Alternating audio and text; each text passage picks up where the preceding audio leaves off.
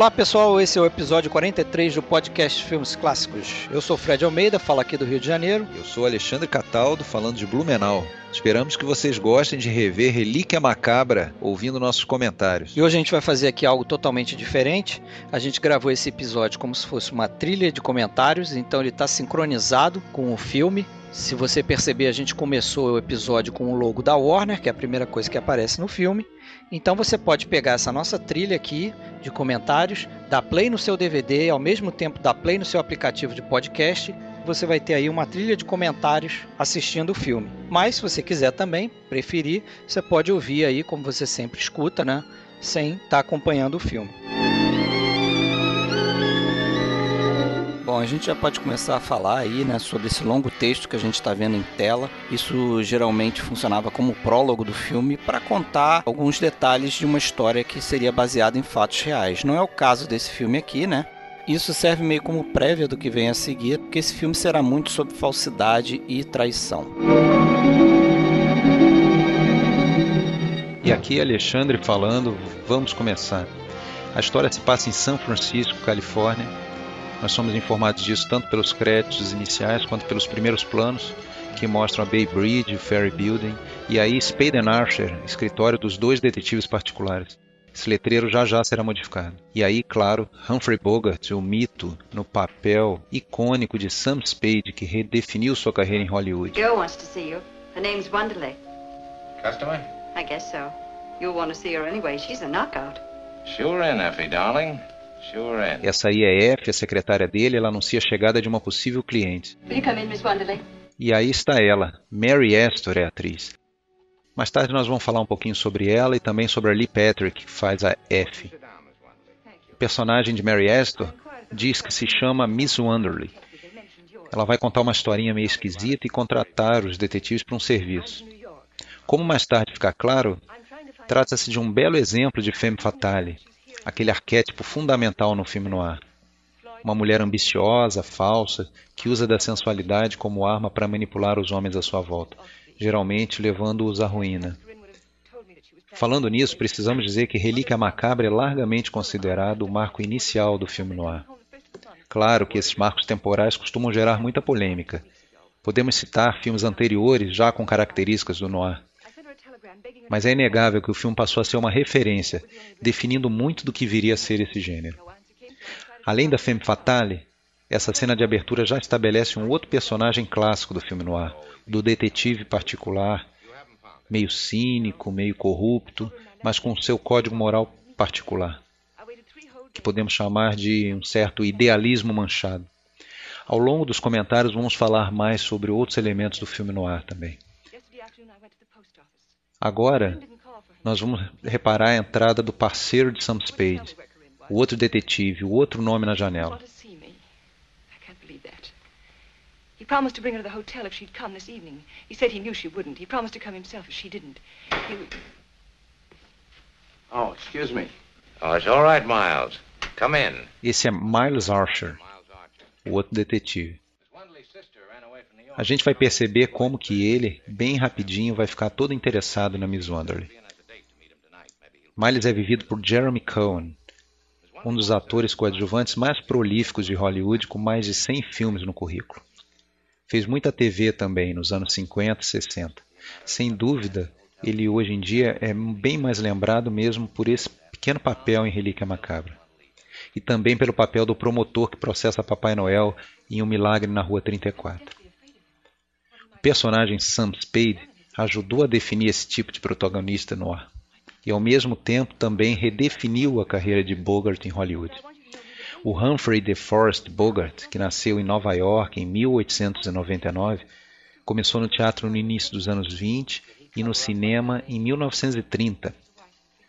Depois de cinco anos fazendo pequenos papéis na Warner, em 36 ele finalmente se destacou em A Floresta Petrificada, no papel do gangster Duke Mantee.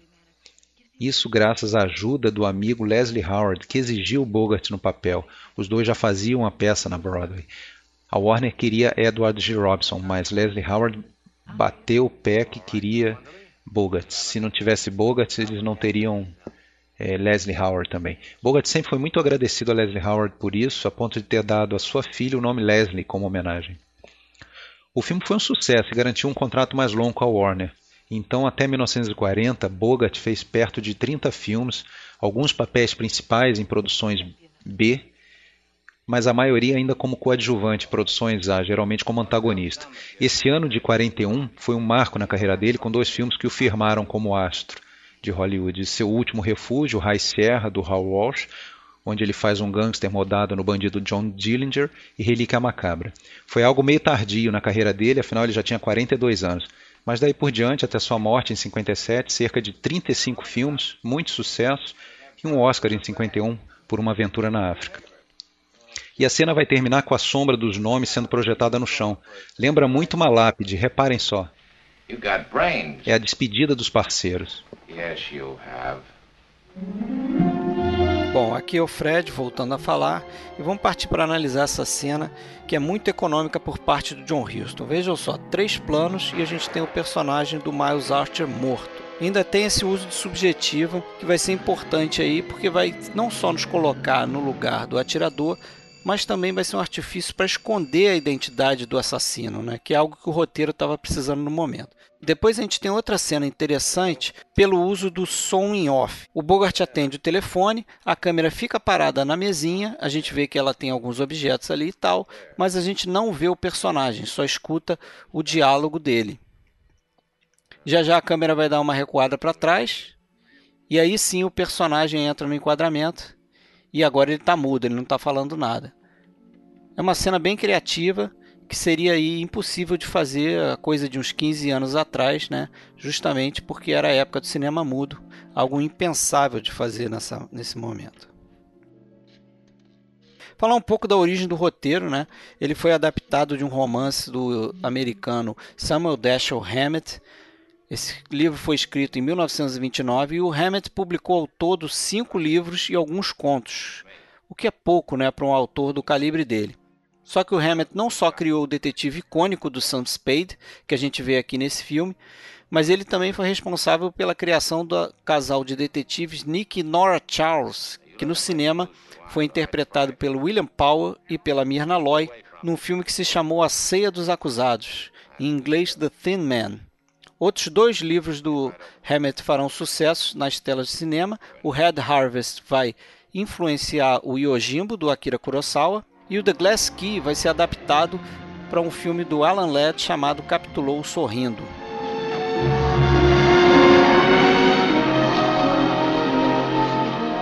What do you want here? Oh, I'm Sam Spade, Tom Polhouse phone. Oh, I didn't know you at first. Uh, back there. O Spade vai lá dar uma olhadinha no corpo do Miles Archer e aí a gente tem outra coisa interessante também nessa cena aí, ó. Ele tá olhando embaixo, o amigo tá lá. Aí, nesse plano aí, a gente tem a impressão que esse fundo que a gente está vendo aí é um back projection. O Bogart provavelmente está no estúdio olhando para um fundo preto e depois eles inseriram esse plano de alguma forma, ou com uma impressora ótica ou com algum outro tipo de trucagem, né? Thanks, Tom. What happened? Got him right through the pump with this. It's a Webley. English, ain't it? Yeah, Webley Forsby, 45 automatic, eight shot. They don't make them anymore. How many gone out of it? E é nessa cena também que a gente é introduzido ao personagem Tom, que é interpretado pelo ator Ward Bond, que é esse que está conversando com o Bogart aí. O Bond era uma figurinha fácil nos filmes do John Ford, fez grandes filmes com esse diretor, como por exemplo Rastros de Ódio e também Depois do Vendaval, além de muitos outros. E o Ward Bond também tinha no currículo aí mais de 200 filmes em Hollywood. Ele era um ator bem requisitado, mas nunca sequer foi indicado por algum desses filmes. Né? I found a hundred dollar bill in his vest pocket and thirty some bucks in his pants. A gente pode voltar a falar aí do livro, que antes o Relíquia Macabra foi adaptado em dois filmes. O Falcão Maltês, de 1931, e também Satã Encontrou uma Dama, um filme de 1936, com a Bette Davis e o Warren William. No filme de 31, quem interpretou o Sam Spade foi Ricardo Cortez. Bom, eu acho que o, o mérito do John Huston nesse filme aqui, que o tornou diferente de seus antecessores, é o fato dele ter seguido à risca o livro do Hammett. Isso deu maior qualidade a esse filme e ele conseguiu capturar as nuances do romance que funcionava na tela. Thanks. Falando um pouco mais sobre o Dashiell Hammett, ele é considerado o pai dos romances hard-boiled detetives, que viriam a ser uma das principais fontes temáticas do filme noir. Antes dele, os detetives faziam mais aquele estilo Sherlock Holmes, resolviam seus problemas, seus, seus casos eh, a partir de seus escritórios, com as mãos limpas. Raymond Chandler, um outro escritor de ficção policial, dizia que Hammett levou o assassinato de volta àquele tipo de pessoa que comete o crime por alguma razão, e não apenas para providenciar um corpo. Por vários anos, Hammett trabalhou como detetive particular na agência Pinkerton. Em 1918, ele se alistou e serviu na Primeira Guerra, mas logo ficou doente, passou a maior parte do seu tempo no exército internado no hospital. Ele teve gripe espanhola primeiro, depois contraiu tuberculose, que o deixaria debilitado para o resto da vida, o que foi muito agravado também pelo alcoolismo. You uh, break the news to Miles' wife, Sam? Uh-huh. How'd she take it? I don't know anything about women. A mistura da, das experiências pessoais dele como detetive particular, lidando com os mais variados tipos de histórias, de pessoas, também é, com a, misturado com a sua visão desencantada é, da vida, até pela doença, e também a, a, sua crítica da sociedade americana, muito a ver também com aquele clima do pós-Primeira Guerra, definiram muito da, da sua literatura policial dando a ela muita autenticidade, muito realismo. Costuma-se dizer que todos os personagens eram baseados em gente que havia conhecido pessoalmente, ou pelo menos ouvido falar. Nos livros de Hammett, todo mundo é mais ou menos salafrário, pilantra. Seus detetives não são santos, não são heróis. Eles fumam, bebem o tempo todo, querem resolver os casos, mas também querem se dar bem, querem sair por cima. Entre 1920 e 1936, ele morou em São Francisco. Foi nesse período que produziu a maior parte de sua literatura de ficção. Naturalmente, ele usou a cidade como cenário de suas histórias. E assim é com Falcão Maltês, misturando muito bem os personagens fictícios com os lugares reais. No filme, mesmo tendo sido todo ele filmado em estúdio, em Los Angeles, ainda assim a ambientação em São Francisco é muito viva. Ainda hoje é possível fazer um tour a pé pelas ruas de São Francisco, passando pelos lugares retratados no livro. Inclusive, há uma placa indicando o lugar aproximado em que Miles Archer teria sido morto. É a ficção ganhando aparência de realidade. Nessa cena aqui, Spade voltou ao seu apartamento, ainda tentando entender o que aconteceu com seu parceiro Miles. Em seguida chegaram os dois policiais.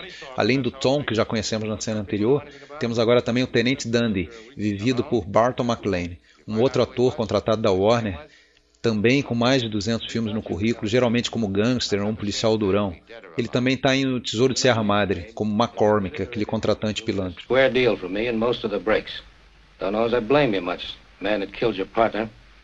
A relação dele, do Dandy, com o Spade não vai ser muito amistosa ao longo do filme. O detetive está suspeitando de que Spade é responsável pelo segundo assassinato de Floyd Thursby. E ao final da cena, Spade propõe um brinde meio debochado. Success to crime.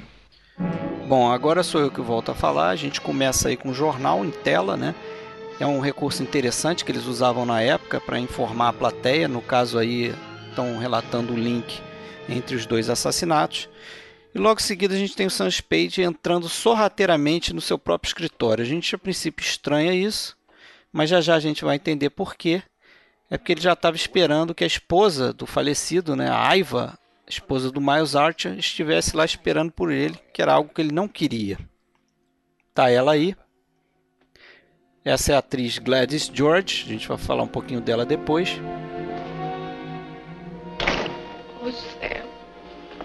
Os dois vão se beijar no momento íntimo, que revela aí mais um segredinho da personalidade do Sam Spade.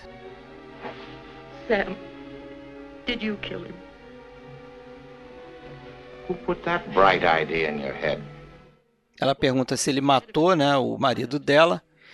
E a gente colhe aí mais uma pista do caráter do Santos Spade, né? Ele não é um herói imaculado. Ele na verdade é um anti-herói, a ponto de colocar chifre no parceiro e a mulher ainda achar que ele cometeu o crime. Essa figura do anti-herói vai ser muito popular aí nos filmes da década de 40 e 50, principalmente os filmes no ar, com figura de detetive né, como é o caso desse aqui, que a gente tem o Sam Spade, e como é o caso de A Beira do Abismo, por exemplo, com a figura do Philip Marlowe, que foi criado pelo escritor Raymond Chandler. You'll come soon. As soon as I can. Goodbye, Ivor. A Gladys George ela fez diversos papéis coadjuvantes ao longo da carreira dela, né? como por exemplo em Os Melhores Anos de Nossas Vidas e Chaga de Fogo. Mas quando ela fez Relíquia Macabra, ela já havia inclusive concorrido a um Oscar em 1936, um Oscar de melhor atriz pelo filme O Crime de Ser Boa. A gente volta a ver aí a janela, né? Atrás do Sunspade. Agora dá para ver melhor ali detalhes da Bay Bridge. E a gente, se observar direito, vai ver que isso aí é um grande painel, pintado provavelmente. E isso era comum nos filmes dessa época, justamente porque naquela época era difícil realizar um filme fora do estúdio. Né? Você tinha problemas de som, problemas de iluminação, e dentro do estúdio você tinha um maior controle né? da iluminação e do espaço também. Isso só ficou mais frequente depois, quando os italianos foram para a rua fazer o neorrealismo. Aqui dá para perceber uma certa intimidade tensão sexual entre a secretária e o detetive, né? Inclusive, ele coloca a mão na perna dela e tudo. Mas só que ela às vezes se comporta aí quase como uma irmã mais velha e uma mãe, né? Como a gente vai ver aqui, ó. Police really think you shot this what's his name? Do they? Look at me, Sam. You worry me. Tá vendo? Ela diz que se preocupa com ele e tudo mais. É interessante essa interação entre os dois personagens e vai ser também muito importante a interação entre o Bogart e a Mary Astor, porque isso vai influenciar um outro grande filme estrelado pelo Humphrey Bogart, que é o Casablanca, de 1943, justamente porque a atriz Ingrid Bergman, que contracena com ele em Casablanca, acabou por assistir o Focomaltês diversas vezes, só para aprender como é que seria contracenar com o Bogart e deixar a química entre os dois aí melhor no filme Casablanca. Oh, uh, have Miles' desk move out of the office and have Spade and Archer taken off all the doors and windows and uh, have Samuel Spade put on.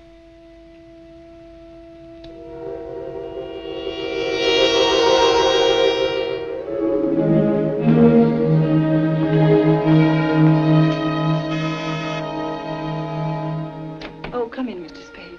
E aí o Spade chegando ao apartamento de Bridget. Everything's upside down. I... Ele vai até lá para tentar decifrar essa história. Nós vamos ver que a cada cena dos dois juntos, ele vai tendo mais e mais certeza de que ela é uma mentirosa compulsiva.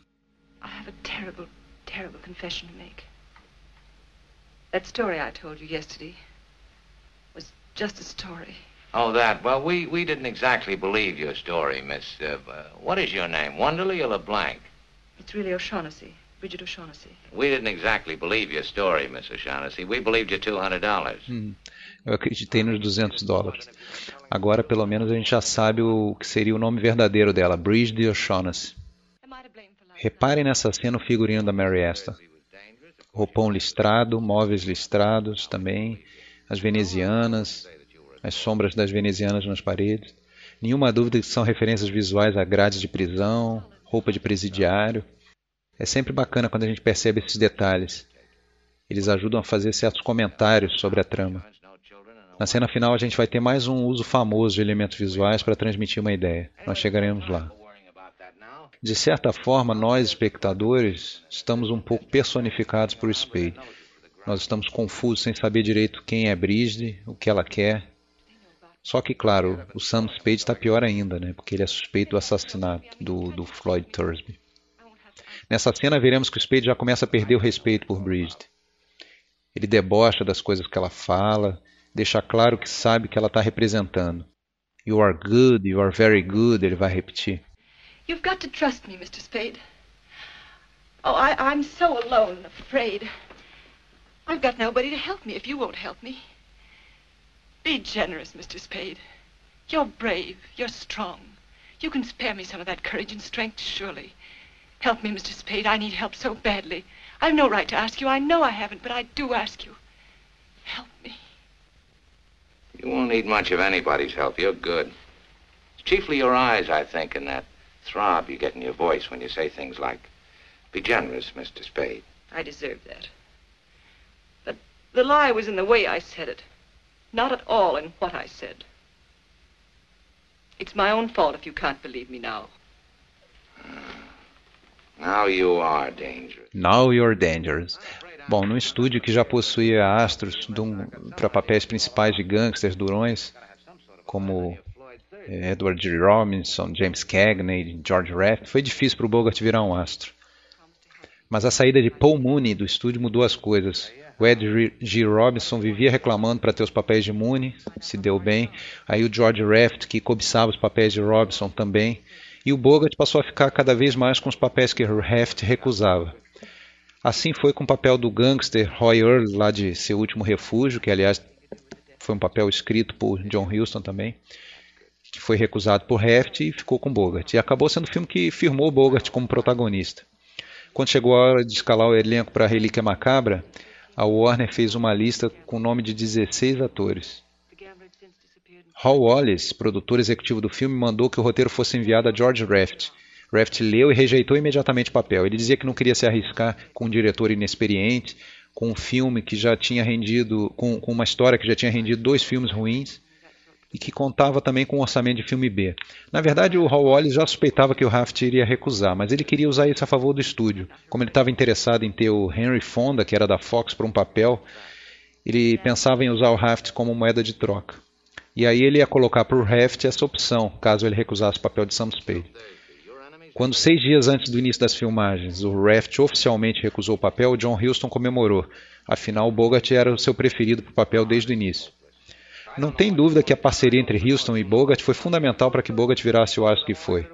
O próprio Houston afirmava que ninguém escreveu melhor para Bogart do que ele. Juntos com, com Houston dirigindo, eles fizeram seis filmes. Relíquia Macabra, Garras Amarelas, O Tesouro de Sierra Madre, Paixões em Fúria, Uma Aventura na África, que rendeu o Oscar a Bogart, e O Diabo Riu por último. Aqui em Relíquia Macabra, talvez a gente tenha o um melhor exemplo dessa é, simbiose entre os dois. Um, um, exemplo perfeito de um personagem ficar perfeito para um ator.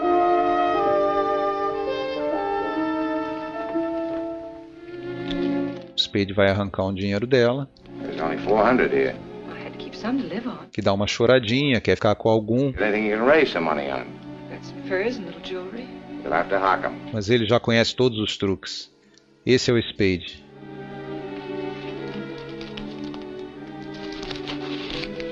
are. I'll be back as soon as I can with the best news I can manage. I'll ring four times, long, short, long, short. No, you needn't bother to come to the door. I'll let myself in. Bom, eu volto aí a falar e a gente tem a transição entre as sequências aí, um wipe, né? Que era um recurso que, por exemplo, Kurosawa adorava usar, né? Vai fazer muito em Os Sete Samurais. E a gente tem a volta do personagem Sanspei ao escritório dele e ele pede para a secretária ligar para o advogado porque ele quer tirar uma dúvida técnica, né? É legal esconder a identidade de sua cliente, como por exemplo faz um padre ou faz um advogado? É isso que ele está perguntando aí para o advogado no telefone. E em breve ele vai ser interrompido e a gente vai ficar conhecendo outra peça-chave nessa trama. They can I hide behind the sanctity of my client's identity, secrets and whatnots, all the same priest or lawyer? Yeah, I know, but Dundee's getting a little rambunctious, and maybe it is a bit thick this time. Yeah, what'll it cost to be on the safe side? Esse personagem aí que está chegando, ele será introduzido por meio de um cartão com perfume de gardênia. Já já eu comento esse detalhe da gardênia. Gardenia. Quick, darling, in with him. A gente vê a reação do Bogart, né, que é pontuada por um movimento de traveling in da câmera no rosto dele. Down, Esse filme tem uma série de nuances, uma série de detalhes de atuação interessantes. Às vezes a gente tem reações dos personagens para coisas que estão acontecendo fora do quadro, né? Isso vai acontecer mais tarde com a Mary Astor, a gente vai comentar quando chegar lá. Mas é importante ressaltar que esse tipo de detalhe foi bem absorvido aí pelo roteiro do Wilson a partir do livro do Hammett. Isso era algo incomum do roteiro fazer na época. More than idle curiosity prompted my question. See, Mr. Spade, I'm trying to recover ornament that, uh, shall we say, has been mislaid. Uh-huh. I thought and hoped you could assist me. The ornament uh, is a statuette. Black figure of a bird.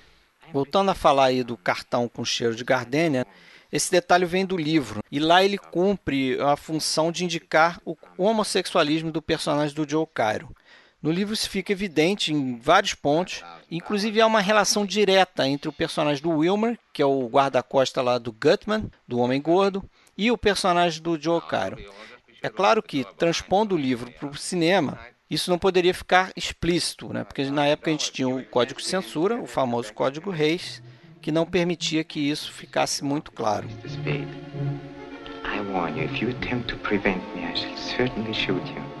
Esse ator que interpreta o Joe Cairo Peter Lorre, ele é um ator austro-húngaro, tinha ficado bem marcado por ter feito na Alemanha o excelente filme do Fritz Lang, M, o Vampiro de Düsseldorf. Depois ele faz para o Hitchcock na Inglaterra O Homem que Sabia Demais, a primeira versão desse filme. E tempos depois ele vem para Hollywood, né, fugindo da guerra, e ele deixa sua marca em diversos papéis memoráveis, quase sempre como coadjuvante. Por exemplo, ele vai fazer para o Michael Curtiz o Casablanca, onde ele contracena também com Bogart. Ele faz Este Mundo é Hospício, do Frank Capra. Laurie trabalhou aí com boa parte dos melhores diretores de sua época. E antes de fazer Relíquia Macabra, ele fez um personagem principal que muitos consideram aí um filme que também ajudou a formatar os padrões do filme noir, que é O Homem dos Olhos Esbugalhados. Peter Lorre nasceu em 1904, seu verdadeiro nome era Laszlo Lowenstein, e ele fugiu de casa para ser ator, né? E morreu aí com 59 anos em 1964. E muita gente não sabe disso, mas ele foi o, o primeiro a interpretar o papel de vilão do James Bond, né? Ele fez o Le Chiffre no Cassino Royale, numa adaptação para TV, antes mesmo do, de ser lançado o Satânico Dr. No, foi o primeiro filme do James Bond.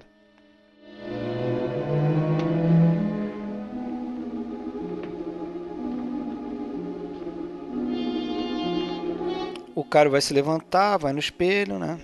Vai soltar aquela célebre frase. Look what you did to my shirt. Sorry. Olha o que fez com a minha camisa, né? O Bogart dá um sorrisinho maroto ali. Esse diálogo do Cário, como outros aí ao longo do filme, são carregados em polidez, em uma certa suavidade, quase afeminado mesmo. Como eu comentei antes, era a intenção do livro. No livro, inclusive, ele tinha apelidos pejorativos ali que outros personagens o chamavam.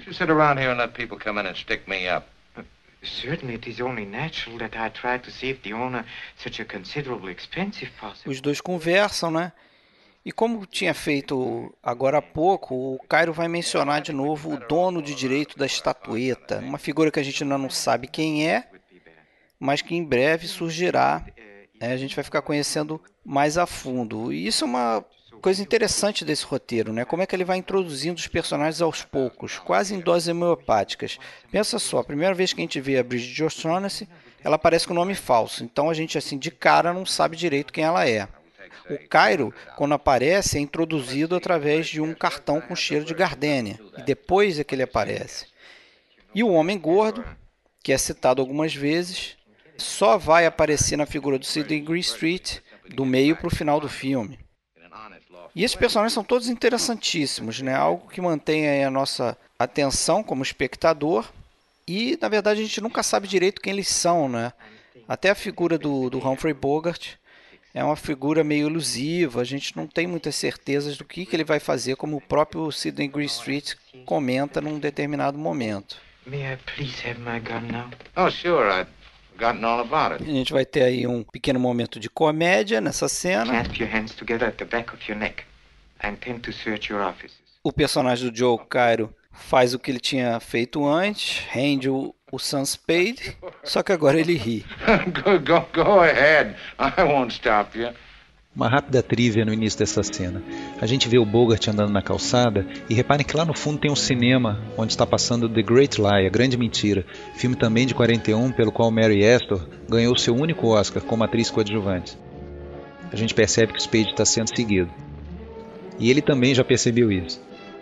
Nós vamos ter nessa cena um momento, mais um momento meio cômico, porque o Spade vai despistar facilmente o cara, entrando no edifício, saindo por outra porta.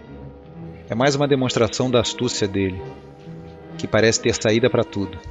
Até agora ele já saiu bem com a polícia, com Bridget, com Cairo e agora com esse homem misterioso. Ao longo do filme, a gente vai ver outros truques de Spade.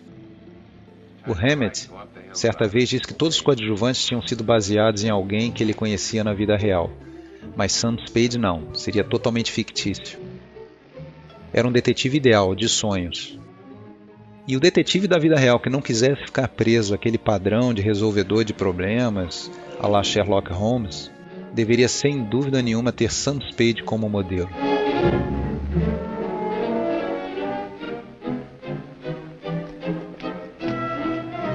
Olha a facilidade. E a gente volta aqui ao apartamento da Bridget O'Shaughnessy e o Spade vai entrar nele. Ó, e a gente vai perceber muito o enquadramento de teto nesse filme, né? Há um detalhe que era muito associado com o Cidadão Kane, que foi lançado mais ou menos na mesma época, só que em junho de 41, esse aqui em outubro. You won't get into any trouble, will you? I don't mind a reasonable amount of trouble. Então, em alguns diálogos do filme a gente vai perceber aí que a Mary Astor parece meio sem fôlego, né? Isso acontecia de verdade, porque o John Huston fazia ela correr ah, em volta do set ali várias vezes para ela ficar sempre com essa aparência de estar meio exaurida. You aren't exactly the sort of a person you pretend to be, are you? I,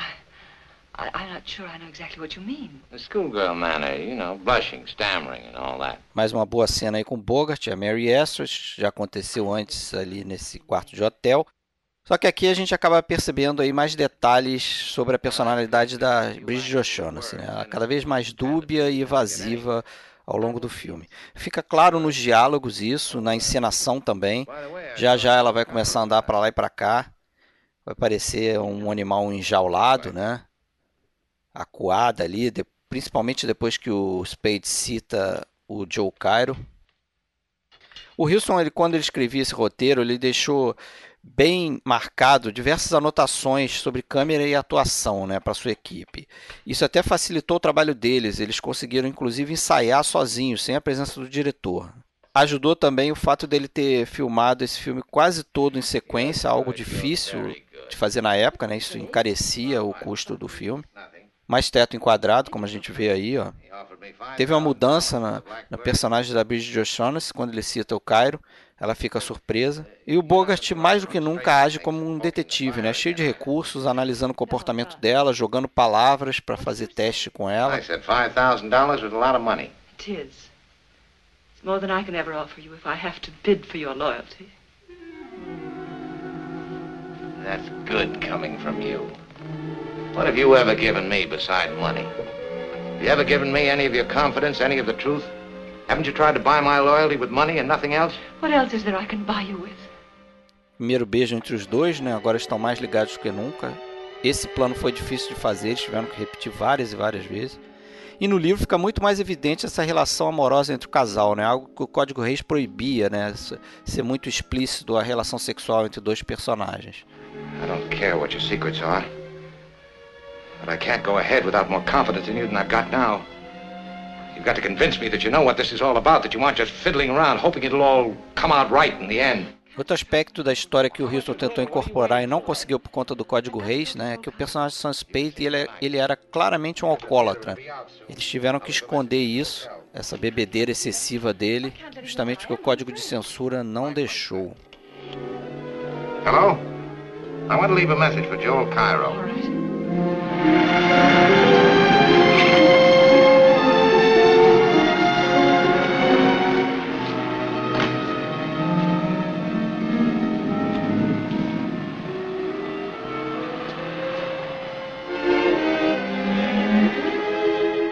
Agora o Spade e a Bridget chegam ao apartamento dele, onde marcaram o encontro com Joel Cairo. Tanto o Spade quanto nós, espectadores, vamos descobrir novos detalhes nessa cena. You know that's true, though. You don't have to trust me so long as you can persuade me to trust you. O personagem Sam Spade aparece apenas em O Falcão Maltese e em outros três contos menores do Dashiell Hammett. Ainda assim, ele virou um modelo para o gênero. O próprio Philip Marlowe, de Raymond Chandler, foi fortemente influenciado pelo Spade de Hammett. No filme, a história é conduzida por ele, guiada por aquele seu código moral particular de que a gente já falou. Trata-se de uma moralidade baseada num certo instinto de autopreservação. Ainda que ele seja tentado o tempo todo e por todo mundo, o Spade parece se basear sempre no seu lema, que será falado perto do final do filme. I won't play the sap for you, I won't play the sap for anybody. Ou seja, eu não vou bancar o idiota para você, eu não vou bancar o idiota para ninguém. Ele vai permanecer sempre independente, fiel apenas a ele próprio. Paradoxalmente, ao mesmo tempo em que virou um marco inicial do filme noir e referência para o gênero, Relíquia Macabra meio que se distancia de alguns baluartes do gênero a partir de um certo momento do filme, justamente por causa disso. O protagonista, que teria tudo para ser um anti-herói no ar, vai resistir. Ele não vai bancar o otário, ele não vai se arruinar, nem pelo dinheiro, nem por uma mulher, como por exemplo faria Walter Neff de Pacto de Sangue, que seria dirigido por Billy Wilder três anos depois e se tornaria talvez o noir mais quintessencial, mais puro de todos. O idealismo dele, mesmo meio manchado, vai ser suficiente para colocá-lo moralmente acima dos demais personagens. Notem nessa cena os trejeitos do Joel Cairo. Durante todo o filme ele está sempre fazendo alguma coisa com as mãos, com o rosto, com os olhos enquanto fala. Isso, na verdade, vale para quase todos os personagens, e não é por acaso. Falaremos mais sobre isso depois. After what happened to Floyd, I'm afraid to touch it except to turn it over to somebody else. What exactly did happen to Floyd? Reparem que ela não quer falar sobre o assassinato. Fat man. Fat man. Is he here? I don't know. I suppose so. What difference does it make? Might make a world of difference. A trama vai ganhando novos contornos.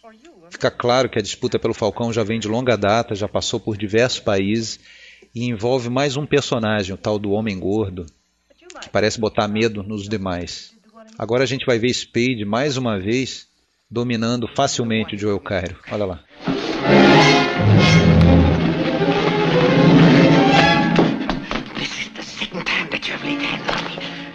You're slapped, you'll take it and like it.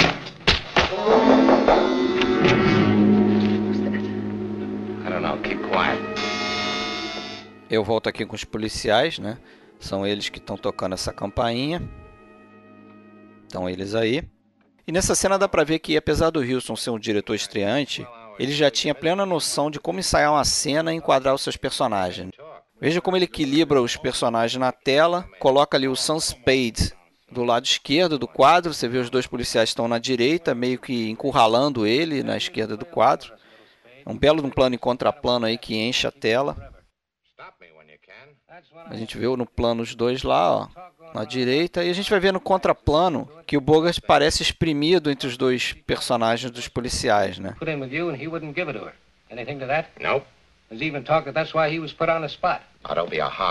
Olha só. Isso cria a sensação de que ele está cercado por todos os lados, que é algo que está acontecendo mesmo na cena. Então essa tensão é criada pelo uso da composição de quadro os dois policiais aqui, eles parecem que estão usando aquela velha estratégia do good cop, bad cop. Né? O personagem do Barton McLean é o tira malvado e o Ward Bond é o personagem do tira bonzinho. E por isso mesmo o Tenant Dundee está ali, mais próximo do Bogart, está pressionando ele, eles querem entrar. Estão quase indo embora. All right, Spade, we'll go. Maybe you're right in bucking us. Take it over. E aí?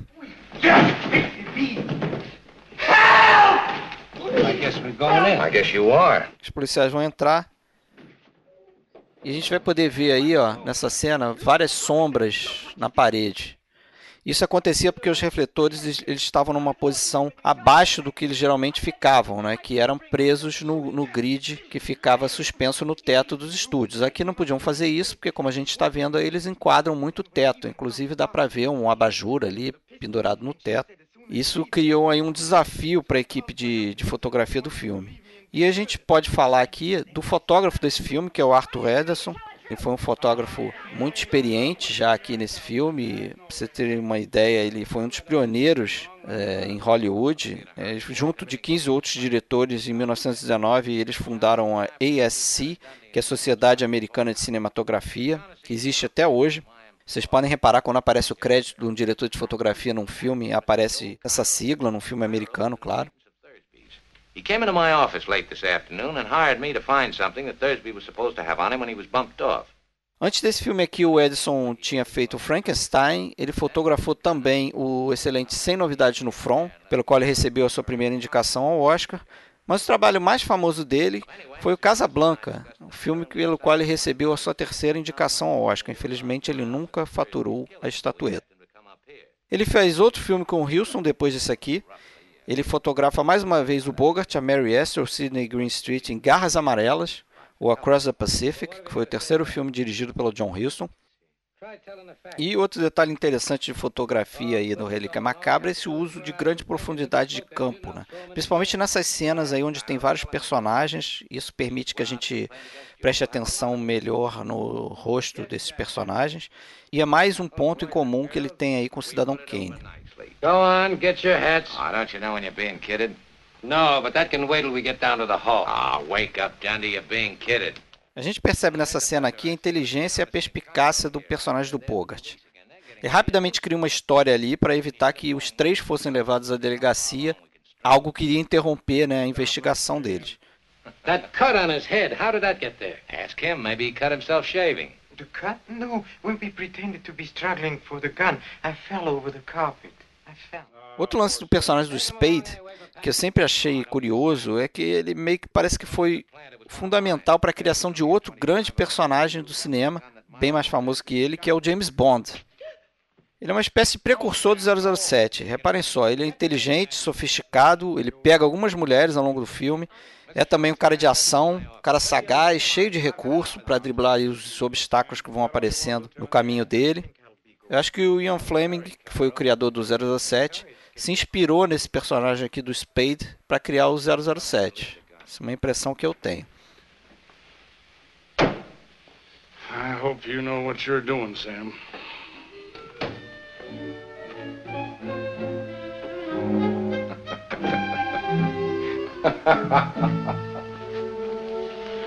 Absolutely the wildest, most unpredictable person I've ever known. Nesse ano de 2016, Relíquia Macabra completa 75 anos de seu lançamento. Mesmo para os padrões da época, foi um filme considerado barato, tendo custado apenas 381 mil dólares, 54 mil abaixo do orçamento. As filmagens também transcorreram sem atrasos e levaram menos de seis semanas entre junho e julho de 1941. Em 3 de outubro de 41, o filme estreou em Nova York. As filmagens foram inteiramente em estúdio. Na verdade, foram usados cinco soundstages diferentes e mais o backlot da Warner. Como eu já comentei, nenhuma cena sequer foi filmada em São Francisco. Foi graças a uma criança de 10 anos que o livro de Hammett chegou até Warner. Max Wilk, filho do produtor Jake Wilk, era leitor voraz da Black Mask. Ao ler o primeiro capítulo de Falcão Maltês, publicado na revista, ele insistiu para seu pai conseguir o restante. Ele não queria ter que esperar até a semana seguinte. Em função disso, o produtor teve contato com a história, gostou e a indicou ao estúdio. Nesse meio tempo, a Paramount também se interessou, mas acabou desistindo por problemas de elenco. Logo depois, a Warner então comprou os direitos do livro por 8.500 dólares. Depois de fazer aquelas duas versões fracas que o Fred já comentou, a Warner já considerava a fonte esgotada, não pretendia tentar de novo. Mas quando John Huston trabalhou no roteiro de High Sierra, Howard Hawks, sabendo que ele pretendia começar a dirigir, sugeriu que ele fizesse justamente Falcão Maltês. Filme o livro, teria falado Hawk. Houston então pediu à sua secretária que formatasse o livro como roteiro. Não se sabe bem como, mas isso parou na mesa de Jack Warner, que imediatamente deu o sinal verde para o projeto. Speed vai tentar descobrir o que é o Falcão mais uma vez. You are a liar. I am. I've always been a liar. don't, don't brag about it. Agora, no final dessa cena, nós vamos ver que a relação dos dois vai ficar mais quente. Para fugir das perguntas de Spade, ela vai se fazer de confusa, de cansada, vai deitar e ele vai se abaixar para beijá-la. O código Reis, claro, não permitiria referências claras a sexo. Mas a gente pode muito bem imaginar o que vai acontecer ali. Até porque o Spade já sugeriu que ela vai ter que passar a noite no apartamento para evitar aquele homem que ainda está lá fora espionando. A intimidade dessa noite vai ficar bem clara no próximo encontro dos dois, e eu vou indicar isso a vocês.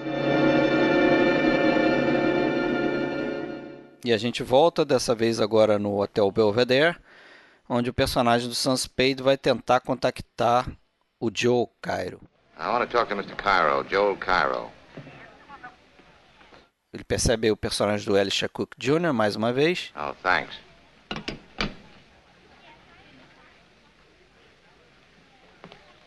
E aqui a gente terá o primeiro contato com eles, né? Na verdade, é a primeira vez que eles vão se falar. Where is he? What? Where is he? Who? Cairo. What do you think you're doing, Jack? Kidding me? I'll tell you when I am. New York, aren't you? Shove off. You're gonna have to talk to me before you're through, Sonny. Some of you will. And you can tell the fat man I said so. E mais uma vez aqui é mencionado o homem gordo, né? Que até agora a gente não sabe direito quem é. Nessa cena a gente começa a ver também como o personagem do Sam Spade faz um jogo psicológico com o Wilmer, né? Tá sempre agindo de forma agressiva, desrespeitosa com ele. Isso não fica evidente no filme, mas no livro fica claro que isso é uma atitude homofóbica do Sam Spade, né? Porque como eu falei antes, no livro também fica evidente o envolvimento do dos personagens Joe Cairo e Wilmer Cook.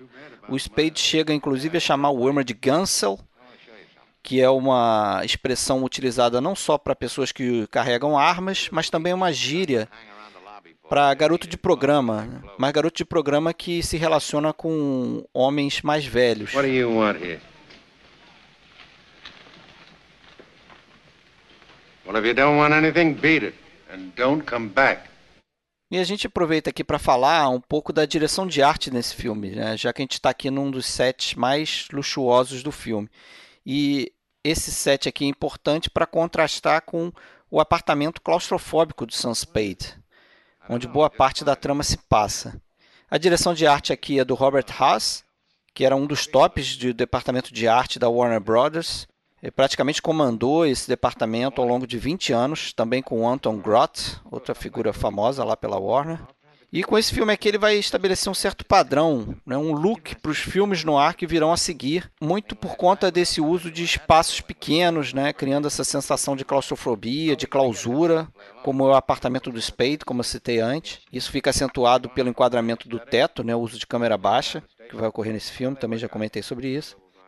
E aqui o Haas ele teve um orçamento limitado para trabalhar, né? o orçamento padrão de filmes de gangster da Warner, que era algo entre 300 e 400 mil. O John Huston não queria estourar o orçamento no seu primeiro filme, então o Haas teve que cortar um dobrado aí e ser criativo para criar a direção de arte desse filme. Para você ter uma ideia, outro grande trabalho dele, que foi em Jezebel, é, o filme chegou a passar de um milhão de dólares, enquanto Falcão Maltese tem um orçamento bem mais reduzido.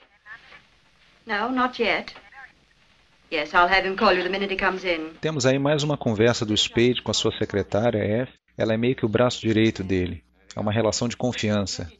Bem ao contrário das outras duas mulheres da história, Bridget e Iva.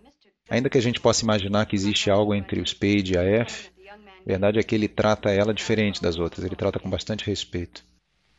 Gutman, huh? Thanks, darling. O Spade vai entrar em seu escritório e a Bridget está lá esperando por ele. Repare a intimidade. Ela chama Spade de querido. Fica bem claro o que aconteceu na noite anterior, lembra? Voltando a falar da F, a personagem dela é um outro tipo bem frequente no noir. É aquela mulher boa que auxilia o protagonista. É um contraponto à femme fatale. A atriz Lee Patrick, que faz F, teve uma carreira longuíssima em Hollywood. Durou quase 50 anos. Ela era bastante versátil, era a marca dela, essa versatilidade. Era capaz de fazer tanto mulheres fortes, duronas, como uma das presidiárias em Caged, a marca da vida, assim como também era capaz de fazer mulheres da alta sociedade. Entre outros filmes dela, podemos citar Alma em Suplício, Mildred Pierce e Um Corpo que Cai, do Hitchcock. Esse foi o filme de estreia de John Huston na direção. Nascido em 1906 no Missouri, era filho do ator Walter Huston e da jornalista Rhea Gorey. Com a separação dos pais, ele passou a infância e a adolescência alternando entre dois mundos distintos: o do teatro vaudeville com o pai e o mundo da literatura, aventura, apostas e hotéis luxuosos com a mãe. Em 1924, o pai finalmente virou um astro do teatro em Nova York. E John assistia sempre aos ensaios e, e sempre disse que foi ali que ele aprendeu os fundamentos para se tornar um diretor. Quando Walter foi para Hollywood, nos primeiros anos do cinema falado, levou John junto. Em pouco tempo ele virou roteirista, algumas vezes não creditado. A estreia foi em A House Divided, em 1931, estrelado pelo pai e dirigido por William Wyler, que viraria seu amigo e mentor. Ele fez um ótimo trabalho na Warner, a partir do final dos anos 30, com os roteiros é, de filmes como Jezebel, Sargento York, High Sierra. Então ele sentiu que era hora de tirar proveito disso S-P-A-D-E. Hello, honey. Yeah? 2.30. All right, thanks. No novo contrato exigiu uma cláusula que permitisse ele dirigir, com que a Warner concordou. Daí, induzido por Hawks, como já dissemos, ele escolheu o Falcão Maltês, para desespero do Jean Negulesco, um outro diretor que já estava trabalhando há um tempo na adaptação. Voltando ao filme, depois que a Bridge e a F saíram, o Spade voltou para sua mesa, telefonou para marcar a conversa com o promotor. Enquanto ele falava, a gente percebeu que ele cumprimentou alguém que só depois a gente viu quem que era. É a Aiva. Agora, quando a Aiva sair, o telefone vai tocar e o Spade vai combinar o primeiro encontro dele com o Gutman, o homem gordo.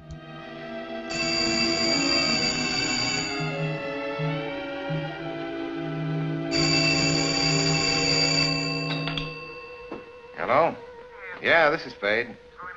Oh, yes, Mr. Gopman, I got it. Yeah, I've been waiting to hear from you. Well, now, the sooner the better. Say 15 minutes? Right. 12C. Finalmente a gente vai conhecer o personagem do tal Gutman, mas antes a gente vai ver nesse corredor aí ao lado direito do elevador uma espécie de candelabro grande e aí também um baú, uma arca ali à direita do Bogart quando ele passa, né? Eu estou mencionando esses itens porque estão no tour da Warner lá em Burbank, em Los Angeles. Você pode visitar, eles têm diversos objetos de cena lá. Ah, Mr. Spade. How do you do, Mr. Gutman? Gutman, que em alemão quer dizer homem bom, coisa que certamente ele não é. O Gutman foi interpretado pelo Sidney Greenstreet, né, que era um inglês que está estreando aqui no cinema aos 61 anos fazendo esse filme. Mas ele já era um ator veterano de teatro, né? participou de diversas peças nos anos 30, tanto na Inglaterra como em Nova York, e por muito tempo ele recusou fazer um papel no cinema. Só que depois de Relíquia Macabra, papel pelo qual inclusive ele foi indicado ao Oscar, ele vai fazer outro papel marcante em Casablanca, né, junto do Bogart e do Peter Lorre também. Eles farão outros filmes juntos, como por exemplo Passagem para Marsella. E com Peter Lorre, o Green Street fez nove filmes. O mais famoso talvez seja o Máscara de Dimitrios, outro filme no ar. Infelizmente, por ter começado tarde aí sua carreira no cinema, né, ele só durou oito anos e fez 25 filmes. Ele se aposentou em 1949, faleceu em 1954, já aos 74 anos. Nasa, we'll talk if you like. I tell you right out, I'm a man who likes talking to a man who likes to talk. Swell. Will we talk about the Blackbird? E o personagem do Gutman ficou tão famoso que uma das bombas que os americanos soltaram sobre o Japão, né, em Nagasaki, mais precisamente, essa bomba recebeu o apelido de Fat Man, Homem Gordo, né, em homenagem ao personagem do Green Street aqui nesse filme. Nesses planos do Sidney Green Street a gente pode ver aí ele sentado numa cadeira, né? Como a câmera está num ângulo baixo, ressalta essa imponência do personagem dele, né? Fica parecendo maior do que ele realmente é. Isso dá a impressão de que ele é realmente o gênio do crime, que é amplificado aí pelo uso desse enquadramento. I do like a man who tells you right after he's looking out for himself. Don't we all? E como era de costume na Warner nessa época, o Bogart teve que trazer seu próprio figurino. Né? Era prática comum do estúdio para baratear os custos, fazer com que os atores trouxessem seu próprio guarda-roupa. Mas a exceção ficou aqui por conta do Sidney Greenstreet, que era um cara muito gordo. E então eles tiveram que fazer todo o figurino dele, né? E também criar cadeiras especiais para colocar ele sentado. A gente pode ver nessa cena aí. Oh, I know what it's supposed to look like. And I know the value in human life you people put on it. She didn't tell you what it is? Caro didn't either. He offered me 10,000 for it. Ten Nessa sequência há também aí um princípio de descrição do que, que é o tal do Blackbird, o pássaro negro aí que tanto se fala nesse filme. Você tem ideia mais ou menos de quanto ele vale, através de um jogo aí de palavras e um embate entre o personagem do Sam Spade e do Gutman. Como eu falei que acontece com os personagens desse filme, também acontece com o Falcão. Ele vai sendo introduzido aos poucos. Primeiro você fala nele e quando ele aparece ele está embrulhado num papel. A gente vai ver numa cena mais à frente. É mais um artifício aí desse filme, desse roteiro, para brincar com a expectativa e nosso interesse na trama, né? No, no. Don't think we can do business along those lines. I'll think again and think fast. I told that gunsel of yours you'd have to talk to me before you're through. I'm telling you now, you'll talk to me today or you're through. What are you wasting my time for? I can get along without you. And another thing, keep that gunsel out of my way while you're making up your mind. I'll kill him if you don't, I'll kill him. Well, sir, I must say you have a most violent temper. Think it over. You got till five o'clock. Then you're either in or out. A gente vê aqui outro aspecto da personalidade do Spade, essa habilidade de atuar, de representar mesmo. Ele acabou de criar uma farsa aí, ó. Ele até dá um sorrisinho pela atuação dele. Inclusive aqui uma mudança no tom musical do filme quando ele sorri.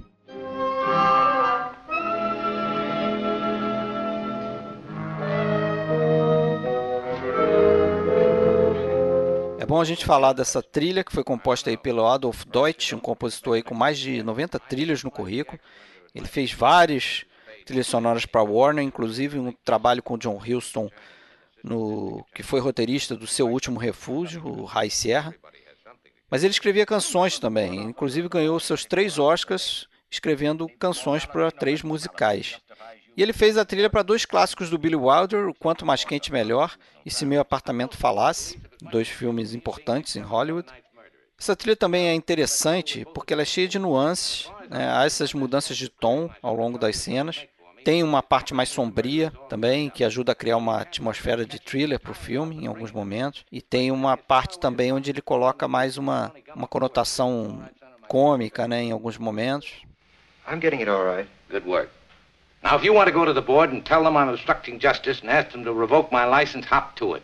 E aqui mais uma vez o, o personagem de Sam Spade usa essa mudança de temperamento dele, né, para se livrar de mais uma situação complicada. Dessa vez ele deixa aí o escritório desse promotor aí que está na cola dele. Pinch me or subpoena me or something and I'll come down with my lawyer. I'll see you at the inquest, maybe. Elisha Cook Jr. é o ator que interpreta Wilmer. Vamos falar um pouquinho sobre ele agora. Nasceu em 1903, justamente em São Francisco, cidade do filme. Keep on riding me. They're going to be picking iron out of your liver. the cheaper the crook, the gaudier the patter, huh? Now let's go. Elisha Van Slick Cook Jr. fez muitos papéis bobos nos anos 30. Isso até perceberem que ele caía como uma luva em papéis de perdedores neuróticos. A partir daí, esse ator baixinho, com cara de assustado, nervoso, passou a fazer personagens que geralmente eram ridicularizados, humilhados, traídos, mortos. E com essa imagem ele entrou para a história do filme noir. Ganhou o apelido de Hollywood's Lightest Heavy, algo como menor durão de Hollywood. Além de Relíquia Macabra, ele está em A Dama Fantasma, A Beira do Abismo, Nascido para Matar e O Grande Golpe. Notem os figurinos. O Wilmer usa um sobretudo grande demais, que faz ele parecer menor do que já é. E o Gutman usa um roupão meio justo, e o efeito é inverso. Ele parece mais volumoso ainda. Cook foi o último sobrevivente do elenco principal de Relíquia Macabra, morrendo em 1995, aos 91 anos. Ele está também em Hammett, dirigido em 82 pelo Wim Wenders, que mistura a vida do escritor com sua própria obra. I owe you an apology, sir. Never mind that. Let's talk about the Black Bird. All right, sir. Let's. Let's. E mais uma vez o Spade vai tentar arrancar a história real sobre o tal Falcão Maltês. Gutzman, ao contrário do primeiro encontro, vai falar bastante e aparentemente estará falando a verdade. Mas no final da cena nós vamos ver que não dá para baixar a guarda com ele. Sobre a estatueta do Falcão Maltês, podemos dizer que ele é um dos melhores exemplos em toda a história do cinema do MacGuffin, aquele termo criado por Hitchcock para chamar o objeto que serve de pretexto para o desenvolvimento da, da história e que não tem tanta importância quanto parece. Não é ele próprio, o Falcão, o verdadeiro tema do filme. Pouco importa para nós o que, que ele é, quanto vale, onde que ele está. O filme trata, na verdade, é da cobiça que ele causa em todos os personagens principais, levando-os é, a um redemoinho, levando-os a um redemoinho de mentiras, traições e mortes. Quando começou a preparar o roteiro, John Huston realmente se propôs a algo na época até inovador, filmar o livro mesmo, e não apenas se basear nele. A maioria dos diálogos é bastante fiel à obra original e carregam aquele estilo hard-boiled que já comentamos. Os diálogos que não puderam ir diretamente para o filme, eles foram muitas vezes usados como dicas de interpretação, de encenação, de caracterização dos personagens. Isso fica muito claro tanto no Joel Cairo, como já falamos, como nos demais também. O resultado disso é que Relíquia Macabra é um filme que tem que ser visto além das falas. É preciso estar atento às expressões dos atores, faciais, corporais, que ajudam a deixar o filme mais fiel ao livro ainda.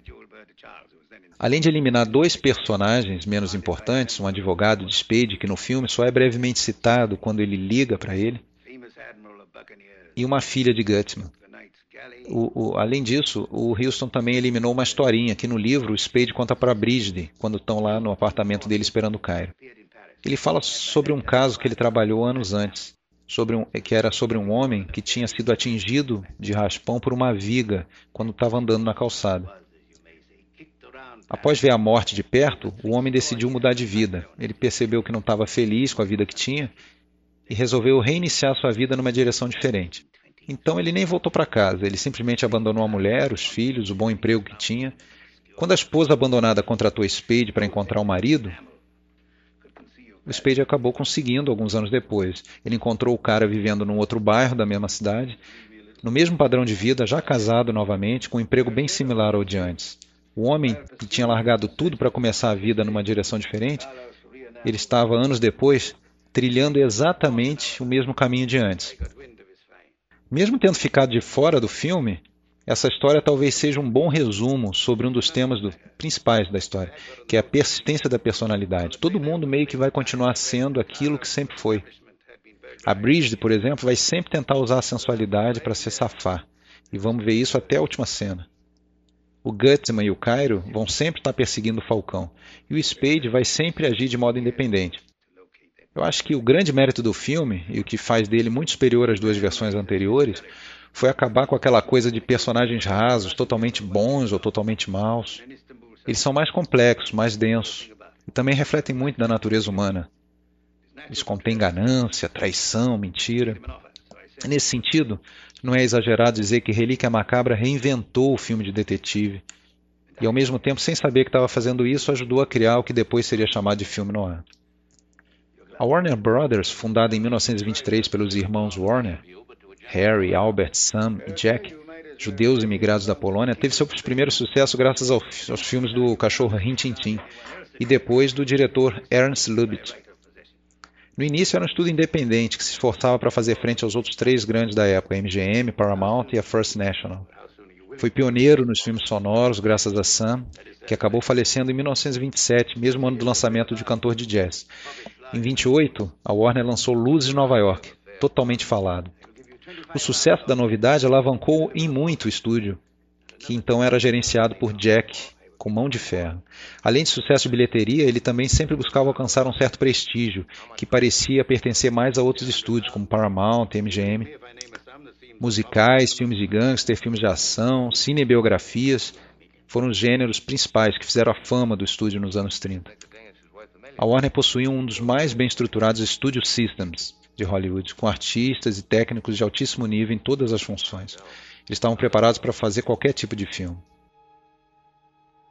Claramente o Gutsman prolongou essa conversa aí o máximo que pôde para que esse sonífero que ele colocou na bebida do Spade fizesse efeito. A montagem dessa cena é muito interessante. Como sempre a gente vê o Sidney Greenstreet muitas vezes com a câmera de baixo para cima, um low angle, e ele preenchendo praticamente todo o quadro. Agora o Spade está dopado e o Wilmer vai ter um único momento de triunfo sobre o Spade no filme. Vai derrubar ele, vai dar um chutão na cara dele. Mas também, né, com o Spade dopado, aí já é covardia.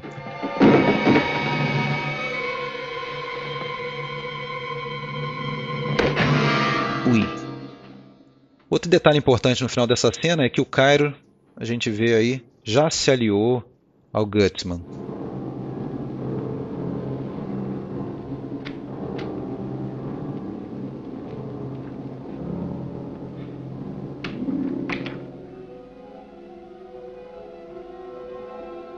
E aqui a gente tem um belo exemplo aí da fotografia do Arthur Edson para esse filme, né? Talvez seja aqui o plano mais escuro do filme, quase na penumbra, né? Tem um belo contraste aí dessas janelas iluminadas ao fundo.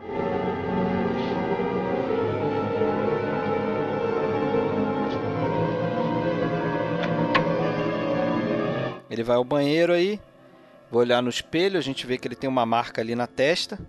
Né, eles tiveram um problema para fazer essa marca aí. Primeiro eles desenvolveram algo que ficou muito falso, exagerado, e depois eles foram simplificando para chegar só num, uma marquinha na testa dele, depois a gente vai ver. Ficou bem mais realista.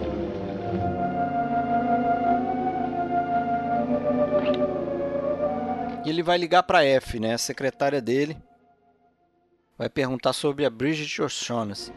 Hello, Effie, it's me. Let me talk to Mr. Shaughnessy. He isn't there. Ela saiu, não tá mais lá. What? She didn't show up. Nem apareceu, na verdade. Listen, you get on back to the office and wait there till I come and you hear from me.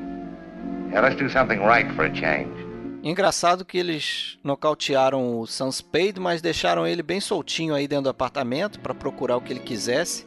E é isso que ele está fazendo. Tá atrás de alguma pista que leve o paradeiro dos três personagens.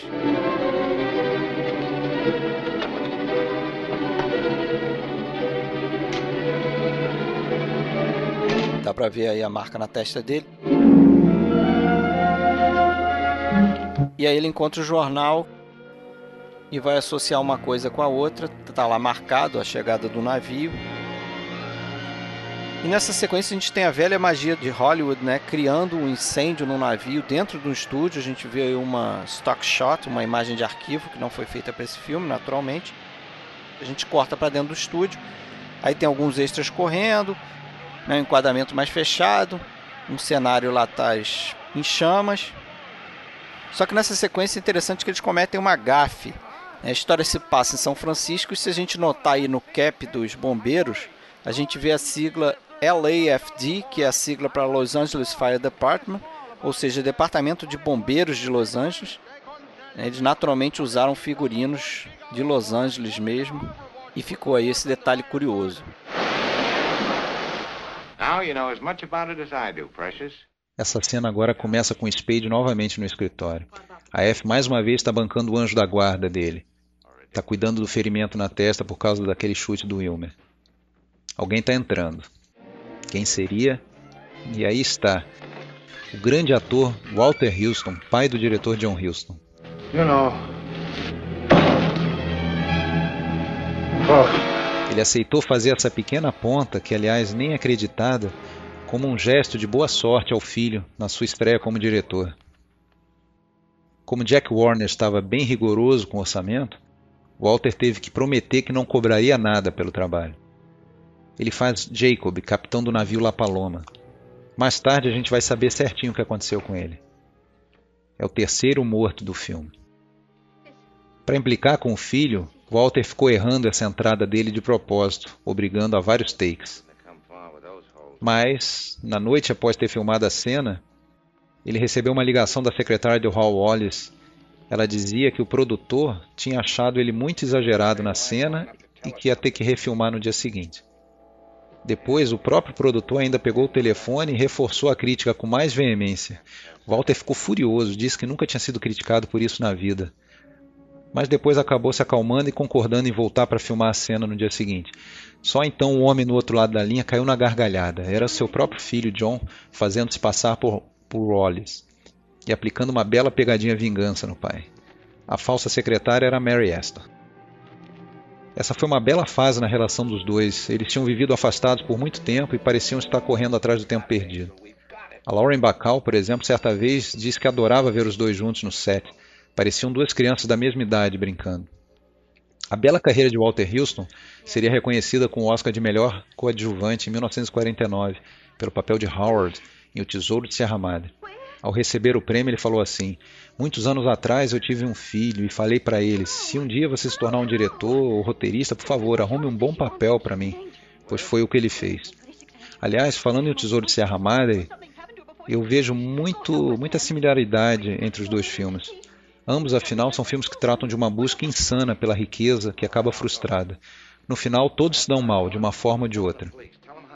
O Spade ainda há pouco começou a desembrulhar o Falcão. Ele estava tão eufórico que apertou demais o braço da F, e ela estranhou um pouco isso. Ela, como sempre muito sensata, começa a perceber que o Spade também está ficando meio obcecado com essa história.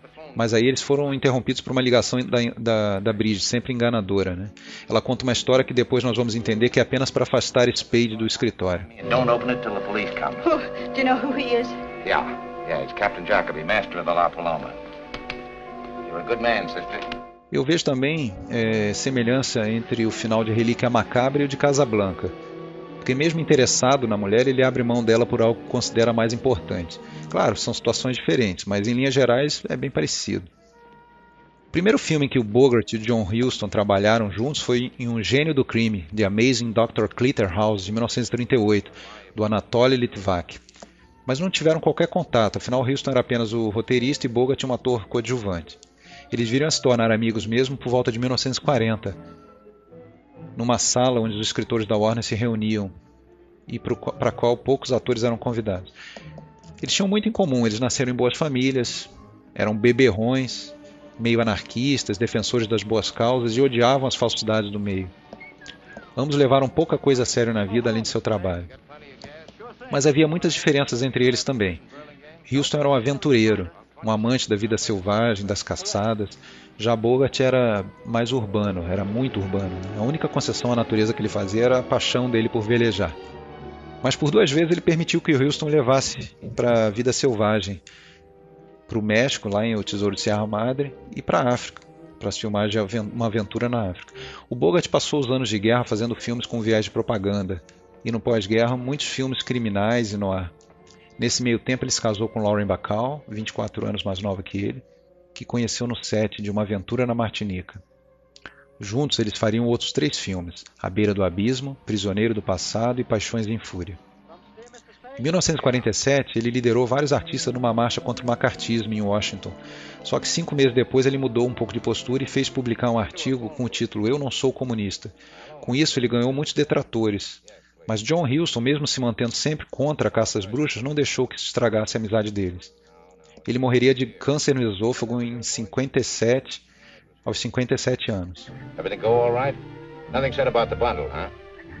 That's swell. We take you down to the hall? Uh-huh. All right, Precious, you better hit the hay and get a good night's rest. You sound all in. No, no, save it tomorrow. I'm going on home. A falar e a gente tem o Spade voltando ao prédio dele, depois de seguir a pista falsa da Bridget O'Shaughnessy. Vamos encontrar ela, tá ela aí escondida, finalmente ela aparece. Em seguida a gente vai ver que, ele, que ela vai levar ele para uma espécie de armadilha, né? Vai deixar ele com a guarda baixa, enquanto os outros estão esperando ele no apartamento. You make it all right, or shall I carry you? Ela se finge cansada, ele se oferece a carregá-la. Vão entrar no apartamento, tá ali o Wilmer escondido. E aí veremos uma surpresinha. Reparem no olhar do Bogart para Mary Astor nessa cena. Como ele desconfia, ele sabe ali que ela estava envolvida nessa encenação para levá-lo até ali. Take your paws off me, or I'll make you use that gun. Ask your boss if he wants me shot up before we talk. E a gente começa aqui uma grande sequência, né? E a gente vai passar aí mais de 20 minutos dentro desse apartamento até o final do filme. Era a intenção do John Huston fazer um longo plano de sequência que cobriria todo esse tempo, mas a ideia chegou a ser abandonada porque era muito complicado se fazer isso na época. Essa sequência demorou mais de uma semana para ficar pronta, envolve todo o elenco principal do filme e mais de 35 páginas de roteiro. A gente vai ver que ao longo da sequência vários personagens vão aparecer. E a sequência é tão bem dirigida que ela não fica chata, pelo contrário, né? ela é carregada de tensão e apreensão até a chegada do famoso pássaro. I shouldn't think it would be necessary to remind you, Mr. Spade, that you may have the Falcon, but we certainly have you. Yeah, well, I'm trying not to let that worry me. We'll get back to the money later on. There's something else to be discussed first. We've got to have a fall guy. Nos filmes no ar, o Fall Guy é o equivalente ao bode expiatório. É aquele que vai pagar o pato. Nesse momento aqui vai começar uma sensacional negociação do Spade, que coloca como condição para entregar a eles o Falcão que seja escolhido um Fall Guy para entregar à polícia pelos assassinatos de Thursby e do Capitão Jacob. Notem que ele nem se preocupa muito em imputar ao Fall Guy o primeiro assassinato do seu parceiro Miles Archer. Quem mais podia ser o Fall Guy perfeito? Aquele ator que, como falamos, parece que nasceu para fazer perdedores. Let's give him the guns. Wilmer, claro.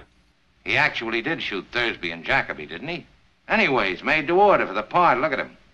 Let's give him to them. By gad, so you are a character that you are. There's never any telling what you'll say or do next, except that it's bound to be something astonishing. O nome verdadeiro da Mary Astor era Lucille Vasconcelos Langhank.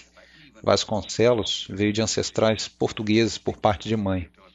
Ela começou no cinema em 1920, muito mais para realizar o sonho do, sonho do pai, pois ela própria afirmou que nunca esteve realmente envolvida com cinema.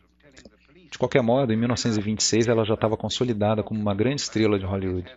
Conseguiu fazer uma boa transição para o cinema falado, trabalhou bastante nos anos 30, entre divórcios e escândalos na sua vida pessoal que deram a ela uma má fama em Hollywood. Principalmente depois que em 1936 veio a público um diário dela com passagens meio íntimas, meio tórridas. De certo modo, a Bridget O'Shaughnessy carrega algumas nuances da própria Mary Astor, principalmente quando ela fala aquele famoso eu fui má, pior do que você pode imaginar. Após Relíquia Macabra, a carreira dela entrou em decadência, que incluiu alcoolismo, problemas de saúde e até tentativas de suicídio. Nos anos 50 fez apenas cinco filmes, nos anos 60 menos ainda, e um pouco de TV também. Seu último filme, de 1964, foi Com a Maldade na Alma, aquele com a Bette Davis e a Olivia de Havilland. Tomou gosto por escrever, além de duas biografias de 59 e 71, autobiografias, né? ela escreveu alguns romances. No, no, total foram mais de 120 filmes em Hollywood. Como eu comentei, ela ganhou o Oscar de atriz coadjuvante em 41 por A Grande Mentira, The Great Lie, mas escreveu que preferia ter ganho por Relíquia Macabra. Ela morreu de ataque cardíaco em 1987, aos 81 anos. A personagem de Bridget no romance Dash, do, do Dashiell Hammett era uma mistura de duas mulheres que ele havia conhecido, Nenhuma delas era criminosa. Uma era artista e a outra era uma cliente da Pinkerton. Tinha contratado eles para demitir sua empregada, veja só. Para o papel, a preferida da Warner era Geraldine Fitzgerald, uma irlandesa que havia iniciado no teatro em 38, inclusive participado do, do Mercury Theatre de Orson Welles. Inclusive, ela teve um filho que é quase certo que foi do Orson Welles, apesar dela nunca ter admitido que ela era casada na época. A Fitzgerald não se interessou pelo papel preferiu trabalhar numa peça da Broadway. Então o papel foi para Mary Astor, que estava louca para pegar o papel, que ela via como uma boa chance para voltar ao auge. E as negociações aí para estabelecer o Fall Guy continuam. If you kill me, how are you going to get the bird? And if I know you can't afford to kill me, how are you going to scare me into giving it to you? Well, sir, there are other means of persuasion besides killing and threatening to kill. Yes, that's that's true. But they're none of them any good unless the threat of death is behind them. You see what I mean? If you start something, I'll make it a matter of your having to kill me or call it off. That's an attitude, sir, that calls for the most delicate judgment on both sides. Because, as you know, sir, in the heat of action, men are likely to forget where their best interests lie and let their emotions carry them away. And the trick from my angle is to make my play strong enough to tie you up, but not make you mad enough to bump me off against your better judgment. I guess you are a character. Falando em casos, apesar de ser casado com a sua segunda esposa na época, o John Huston acabou tendo caso com a Mary Astor, o que era uma marca registrada dele, ter casos em todos os filmes em que trabalhava. Depois de muita conversa, o Spade está conseguindo convencer o Gutsman de que o Wilmer terá que ser entregue. Wilma, como sempre, está ameaçando, ameaçando, mas não vai conseguir escapar dessa. Wilmer here is... Right. Wilma. Wilma. Wilma. Nas últimas décadas, virou moda rebaixar a obra de Dashiell Hammett. Críticos e escritores americanos dizem que ele fazia histórias simplistas demais e já escrevia pensando em vender para Hollywood. Eu acho isso tremendamente deselegante, afinal, pô, é um cara que criou um novo gênero literário, né? E a gente volta aqui a falar, e é muito interessante essa passagem com o Wilmer, né, desmaiado, e essa virada que o Spade faz, sem utilizar nenhuma arma, ele tira a arma de todo mundo. There's our fall guy. Now either you'll say yes right now or I'll turn the falcon and the whole lot of you in. Don't like that, sir. you won't like it. Well,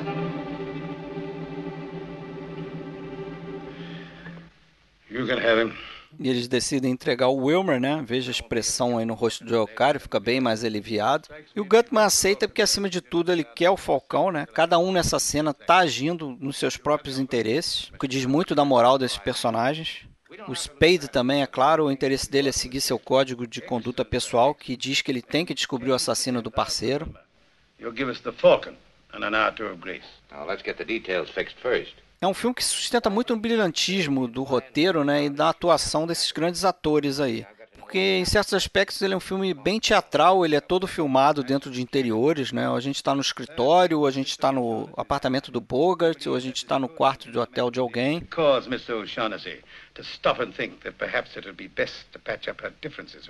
E nessa cena, mais uma vez, os personagens precisam lidar com a mentira, né, para enganar os policiais. O filme, aliás, tem muito dessa figura da mentira. Todos os personagens têm algo a esconder, inclusive o Sam Spade, que tem um caso com a viúva do parceiro. E a mentira e a traição são os focos do filme. Os personagens, em geral, são mestres em enganar uns aos outros. O Bogart também, né? Ele engana os policiais contando uma historinha do que, que aconteceu. Captain Jacoby's death was entirely Miss O'Shaughnessy's fault. Tell me what happened. Cairo, as you must have surmised, got in touch with me after he left police headquarters yesterday night or morning. Uma curiosidade aí sobre essa cena é que dizem que o Humphrey Bogart e o Peter Lorre, que eram amigos na vida real, eles resolveram aqui pregar uma peça no, no Jack Warner, que era chefe do, da Warner Brothers. Né? Eles sabiam que o Jack Warner odiava que os personagens fumassem ao longo da cena, porque ele temia que os espectadores poderiam fugir para o hall do cinema para fumar. E aí o que eles fizeram foi incentivar todos no elenco a fumar nessa cena. Né? E quando os rushes, que são aqueles dailies, né? o que eles filmaram ao longo do dia, eles mostram para o produtor, quando eles ficaram prontos, eles mandaram para o Jack Warner. Quando ele viu aquilo, ele ficou possesso. Ele chegou a chamar o John Huston, ameaçou o Huston de demissão se ele não tirasse isso do filme. O John Huston foi lá, fez de novo a cena, e eles mostraram para o Jack Warner. Só que o John Huston notou que a cena não teve o mesmo impacto, né? Perdeu ali a fumaça, um aspecto que a fumaça deixou a cena de estar tá meio mais sombrio, né? Da coisa ficar um certo charme, ficar meio diferenciada. Então ele voltou lá e convenceu o Jack Warner a deixar alguns personagens fumarem, como é o caso aí do Humphrey Bogart, que está com o cigarro aceso, e o Joe Caro, que vai acender o cigarro dele daqui a pouco. E depois o Sidney Greenstreet e a Mary Astor, mais tarde nessa sequência, vão estar fumando também. A gente vai ver já já, quando chegar esse momento. I sent Wilma downstairs to cover the fire escape before ringing the bell. And sure enough, while she was asking us who we were through the door, and we were telling her, we had a window go up. Wilma shot Jacoby as he's coming down the fire escape. Shot him more than once. E essa cena também vai servir para acabar de vez com a reputação da Bridget O'Shaughnessy, principalmente aí nos detalhes que o Casper Gutman vai dar sobre o envolvimento dela com o Floyd Thursby, sentencia ali a personagem da Bridget. And we uh, further persuaded her to phone your office in an attempt to draw you away before Jacoby got there. But unfortunately for us, it had taken us too long to persuade Miss O'Shaughnessy. And you had the Falcon before we could reach you. Agora o Wilmer vai recuperar a consciência. Olhem só que montagem bacana essa, com a troca de olhares dele e de cada um dos outros quatro.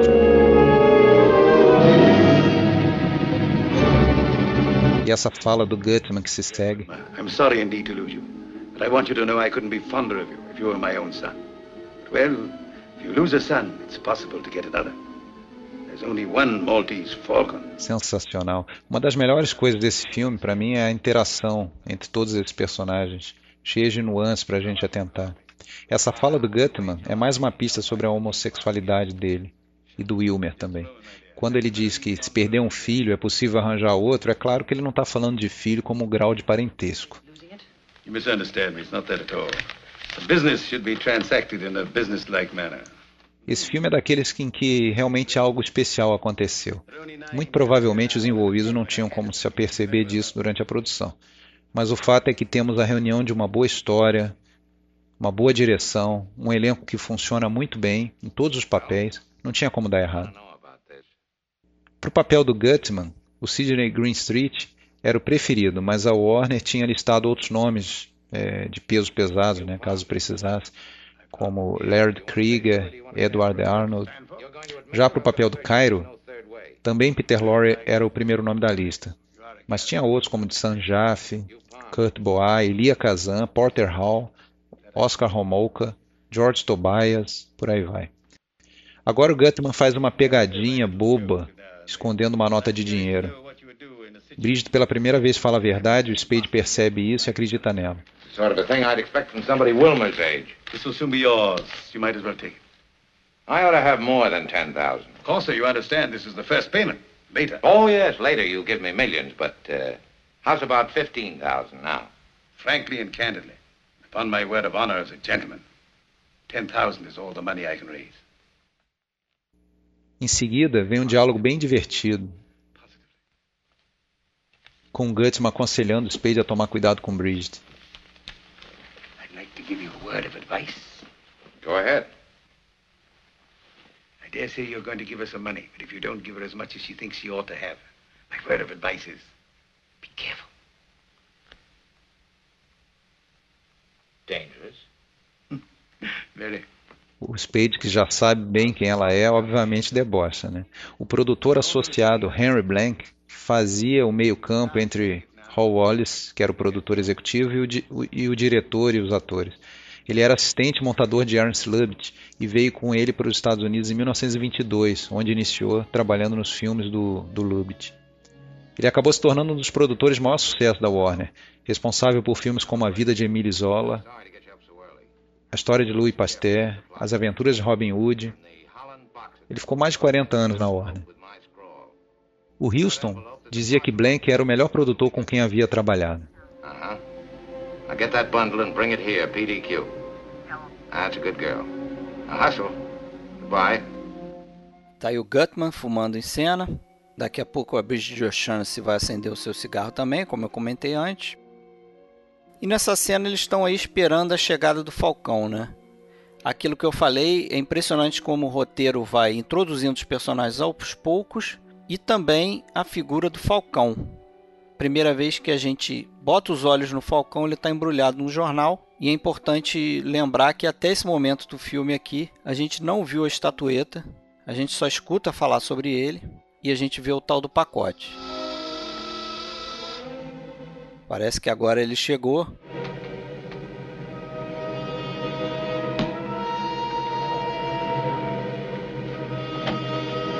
Tá aí a personagem da F, a secretária.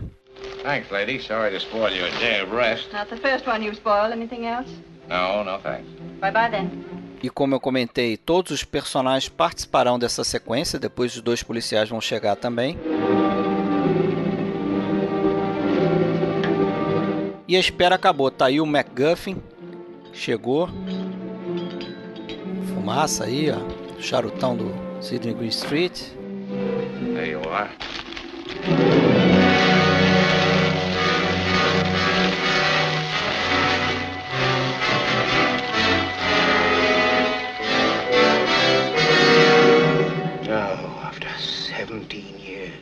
Gente observa os olhares de apreensão e ganância dos personagens, né? O personagem do Sam Spade só olha eles e depois que vai olhar o Falcão.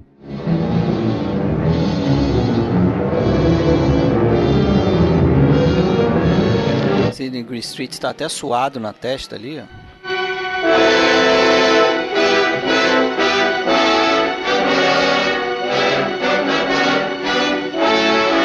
Esse falcão é um dos objetos de cena, ou prop, como eles chamavam, né, mais reconhecíveis e valiosos da história do cinema. Pra você ter uma ideia do valor desse falcão, chegaram a pagar 4 milhões de dólares por ele num leilão. E o Fred Sexton é que foi o artista encarregado de esculpir essa estatueta para o filme. E desde 1941 se passaram aí cerca de 75 anos, nos quais muitos pesquisadores e colecionadores buscaram pelo verdadeiro falcão utilizado nessa cena. Isso acabou gerando aí uma história complicada sobre qual seria o verdadeiro paradeiro desse objeto de cena. Várias pessoas alegaram ter o falcão ao longo do tempo, né? Houveram muitos leilões, muitas idas e vindas, e o que parece que é certo é que foram feitas seis estatuetas para o filme, algumas de gesso e uma de chumbo, né? pesando 20 quilos. A coisa parece que se complicou porque depois do filme o Jack Warner resolveu manter o molde utilizado para fazer essa estatueta e ele começou a fabricar estatuetas para presentear os amigos. E além disso, depois em 1975 foram feitas novas estatuetas utilizando esse molde para um filme que foi uma paródia desse filme aqui e se chamou The Blackbird. A verdade é que até hoje não se sabe o paradeiro real desse falcão E a história do objeto acabou sendo mais interessante, talvez, do que a história no próprio filme do Falcão Maltês. Como eu havia comentado antes, né? tudo é parte de ilusão nesse filme. O Falcão também é de mentira. É a maior das mentiras, inclusive. Ele é uma figura falsa, ele não é feito de pérolas e metais preciosos. Ele é forjado, é feito de chumbo.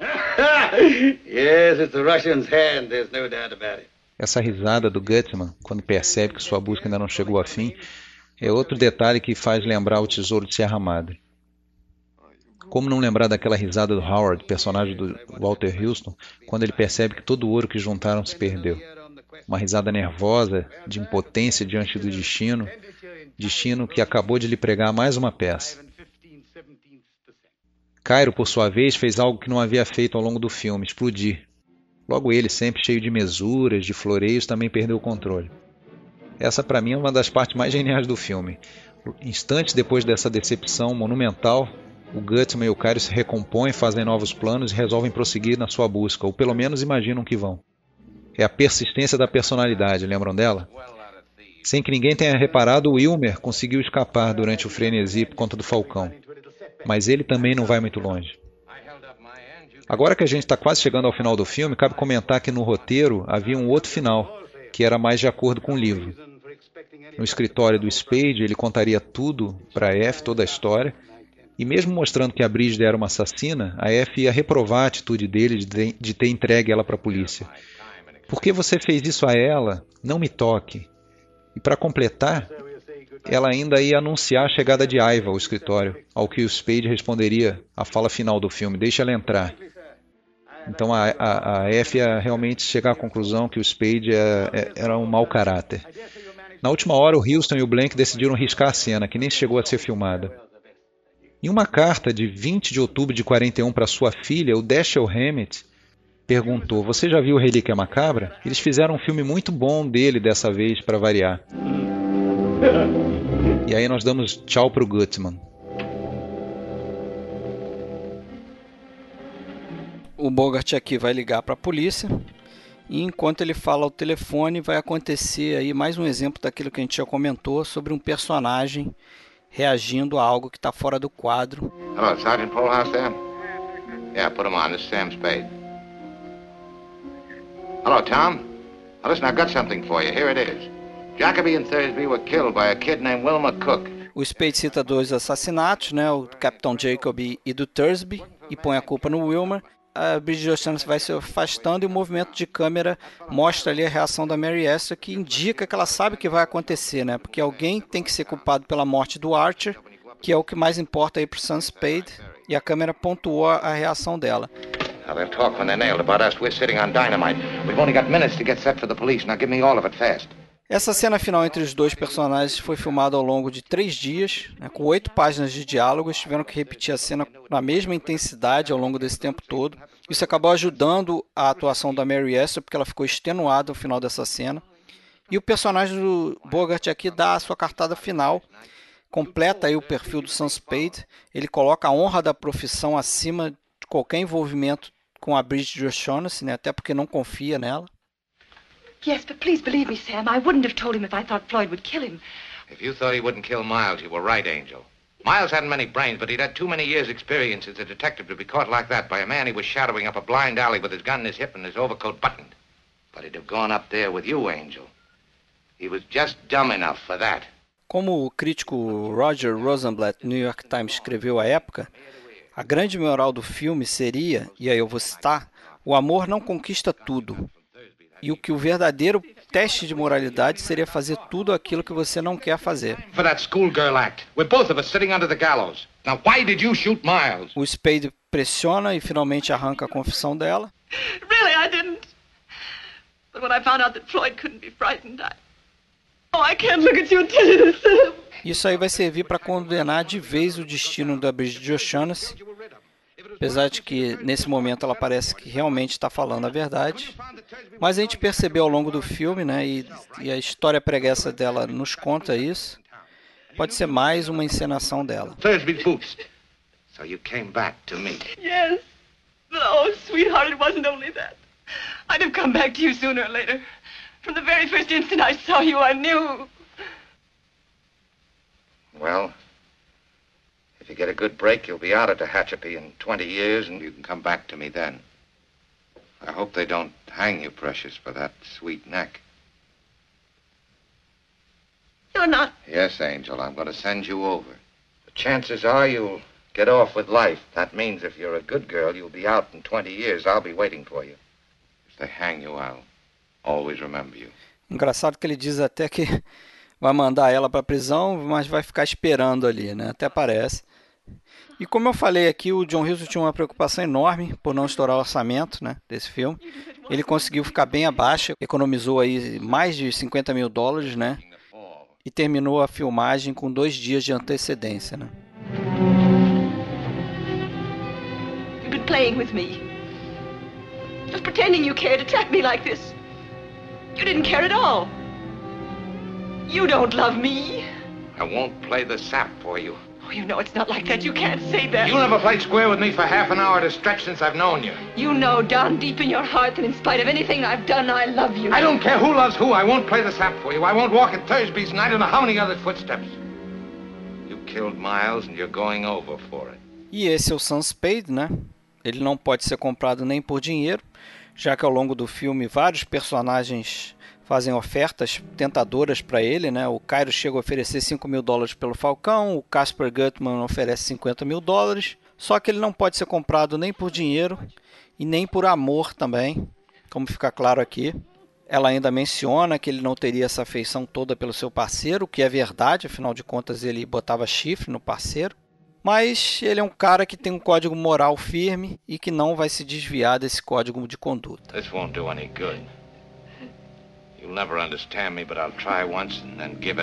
Agora que ele já chamou a polícia, o Spade vai perder uns minutos externando essa batalha moral que ele está vivendo.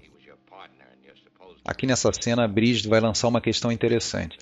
O que, que o Sam Spade faria se o Falcão fosse real? Então ele vai responder com uma fala que é outro bom resumo do personagem dele. Don't be too sure I am as crooked as I am supposed to be. Não esteja tão segura que eu sou tão safado quanto pareço ser.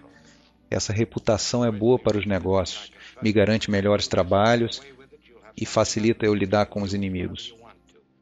Decididamente a Brígida escolheu o cara errado.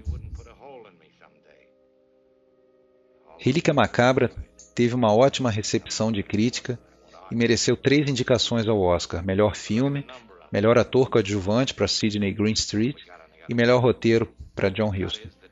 Mas infelizmente não levou nenhum. Em 1975, a Columbia fez uma paródia chamada O Pássaro Negro. Nesse filme, George Segal faz Sam Spade Jr. e ele contracena com dois atores do filme de 41 que reprisam seus papéis, Elisha Cook Jr. e Lee Patrick. Nessa época, uma das estatuetas de gesso que haviam sido usadas em Relíquia Macabra, que estava exposta em um museu de Los Angeles, teria sido roubada. Mas acredita-se que possa ter sido uma jogada publicitária para promover o, o, novo filme, que aliás não adiantou muito, já que a notícia fez mais sucesso do que o próprio filme. Agora, o confronto entre o nosso quase anti-herói e a nossa quase femme fatale vai se encaminhando para o final. Os truques de Brigid nunca foram páreo para a sagacidade do Spade, que sempre esteve um passo à frente dela. Ao final da cena, eles vão dar o último beijo, vai tocar a campainha e é a polícia. Come in. Olha aí. Hello, Tom. Got him? Got him. É fim de linha para a senhorita O'Shaughnessy. She killed Miles.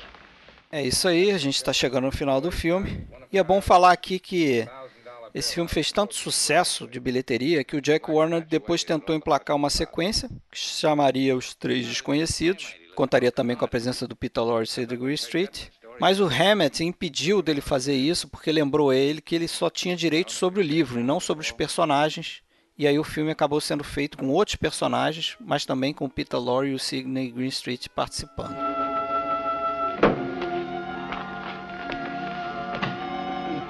Harry, what is it?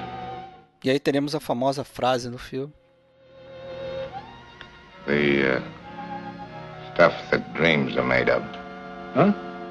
Frase essa aí que o Houston depois assumiu que foi o Bogart que sugeriu, né? Essa frase foi inspirada num diálogo de uma peça de Shakespeare chamada A Tempestade. E a gente vê aí o último plano da Mary Astor no filme, atrás do elevador. Essas grades aí certamente são uma metáfora para as grades da prisão. E a gente chega ao final do filme e do nosso podcast com esse grande clássico de cinema e um dos meus filmes no ar preferidos. Espero que tenham gostado da experiência, eu curti. Visitem a gente lá em filmesclassicos.com.br. Um abraço e até o próximo episódio. Obrigado, pessoal. Obrigado por reverem um filme com a gente. Até a próxima. Abraço.